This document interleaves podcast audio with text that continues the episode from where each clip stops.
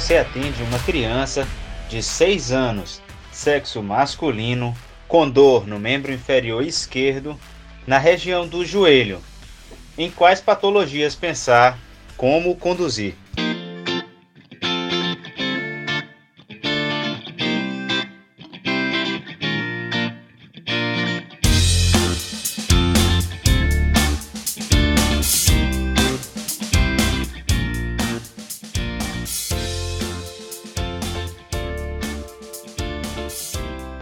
Olá pessoal, bem-vindos a mais um episódio do Ortopod, podcast de medicina e ortopedia que traz até você conhecimento e reflexões sobre o dia a dia do residente e do estudante. Eu sou Ian Moraes, médico, ortopedista e vou tentar levar até vocês um pouco do que vi e tenho visto até aqui.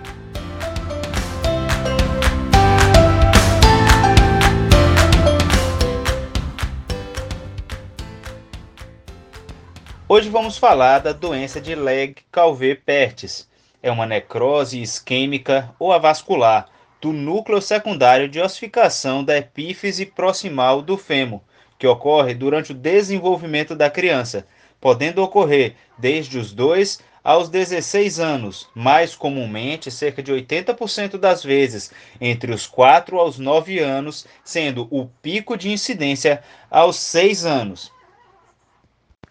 A doença costuma seguir as fases de necrose, fragmentação e reossificação, ocorrendo essa reossificação normalmente de lateral para medial, como já dito, mais em meninos, quatro vezes mais, principalmente do lado esquerdo, bilateral em apenas 10 a 20% dos casos, usualmente assimétrico quando bilateral. O pico de incidência aos 6 anos é importante estar em mente. De causa ainda não completamente explicada, a necrose ocorre num episódio único e fugaz, não sendo progressivo em extensão, principalmente acometendo as porções superior e lateral da epífise, não acometendo a cartilagem. A placa fisária na criança menor de 2 anos não oferece uma barreira natural aos vasos metafisários, o que ocorre na placa fisária da criança maior de dois anos.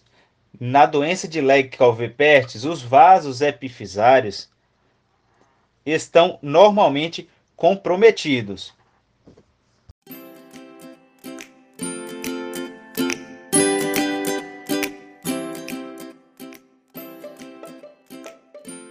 Na fase de fragmentação, a vulnerabilidade mecânica e o amolecimento tecidual, a fase de reossificação, a substituição revitalizada do osso necrótico e a fase residual com uma conformação esférica ou não até recuperar a consistência óssea normal. Quando não ocorre o crescimento desse colo, podemos levar a um quadro de coxa-vara, nos quadros onde o acometimento é central, o colo vai ser curto e de acometimento mais lateral, há uma rotação externa da cabeça que costuma ficar mais ovalada. A deformidade em dobradiça é uma impressão do lábio ou rebordo acetabular sobre a cabeça do fêmur. No quadro clínico, teremos dor e claudicação, que pode referir eventualmente um trauma leve. Pode haver sintomatologia mais insidiosa e que acaba atrasando o diagnóstico. Importante estar atento para a marcha em Trendelenburg, além da dor no joelho, que é comum pela inervação pelo nervo sensitivo do obturatório. O mau prognóstico está associado a contraturas, o sinal de drena, além da obesidade. Nos pacientes mais jovens, há uma tendência a um bom prognóstico. Nos exames de imagem, inicialmente teremos a redução do núcleo epifisário e o aumento do sinal articular. O sinal de café ou crescente costuma durar cerca de seis meses e representa uma fratura do osso subcondral. A fragmentação vai evidenciar zonas radiolúcidas entremeadas por esclerose, tende a durar cerca de oito meses, e a reossificação, cerca de quatro anos em média, vai mostrar a remodelação que pode ocorrer até a maturidade óssea. A ressonância ela pode ser útil no diagnóstico precoce, além da cintilografia, a artrografia podem também ser utilizadas.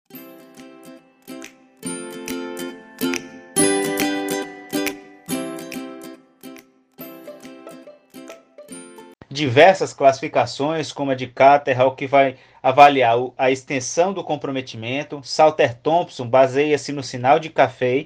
A classificação de Hering, que vai se basear no pilar lateral, a sustentação lateral, além de um ponto importante, os sinais do quadril em risco descritos por Caterham, a classificação lateral da epífise, a lise metaepifisária ou lesões em saca-bucado, a rarefação metafisária, a horizontalização da placa de crescimento e a subluxação lateral da epífise, sendo esse um dos principais a se avaliar nos sinais do quadril em risco, descrito por Caterham. O diagnóstico diferencial, a sinovite transitória, artrite infecciosa, artrites reumáticas, devem ser levadas em consideração, especialmente na faixa etária acometida. O tratamento tem o objetivo de manter a cabeça congruente no acetábulo e evitar a progressão para a coxa-artrose no futuro. É importante observar nos estágios iniciais, reduzir o peso e utilizar a fisioterapia com exercícios de amplitude de movimento.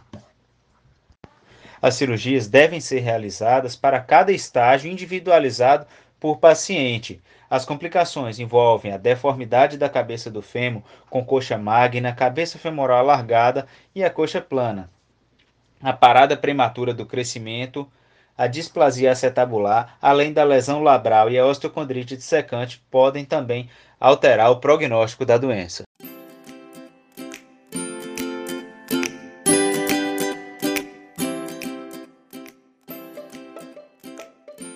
A doença de Legg-Calvé-Perthes ocorre uma necrose isquêmica da epífise proximal do fêmur, principalmente em meninos do lado esquerdo, com pico de incidência aos 6 anos. O episódio de necrose é único e fugaz, não sendo progressivo em extensão. Acomete principalmente o canto superior e lateral da epífise. A doença ocorre em fases de necrose, fragmentação, reossificação, gerando uma fase residual, e o quadro clínico com dor e claudificação deve ser sempre avaliado. A possibilidade de marcha em Trendelenburg, a dor no joelho, as imagens com redução do núcleo epifisário, aumento do sinal articular, o sinal de café e sinal do crescente que dure cerca de seis meses.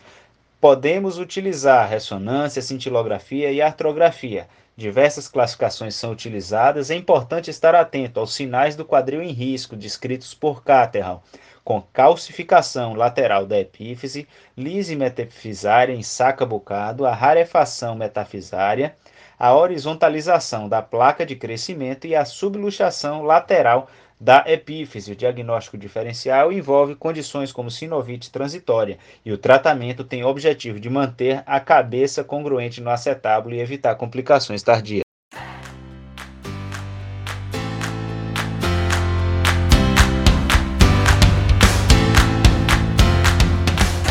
É isso aí, pessoal. O podcast é uma ferramenta fantástica de associação com o conteúdo estudado.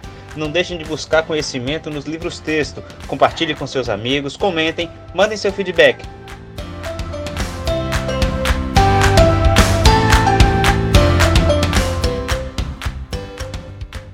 Vamos falar de ortopedia, vamos falar de medicina, vamos falar de conhecimento. Um grande abraço e até a próxima.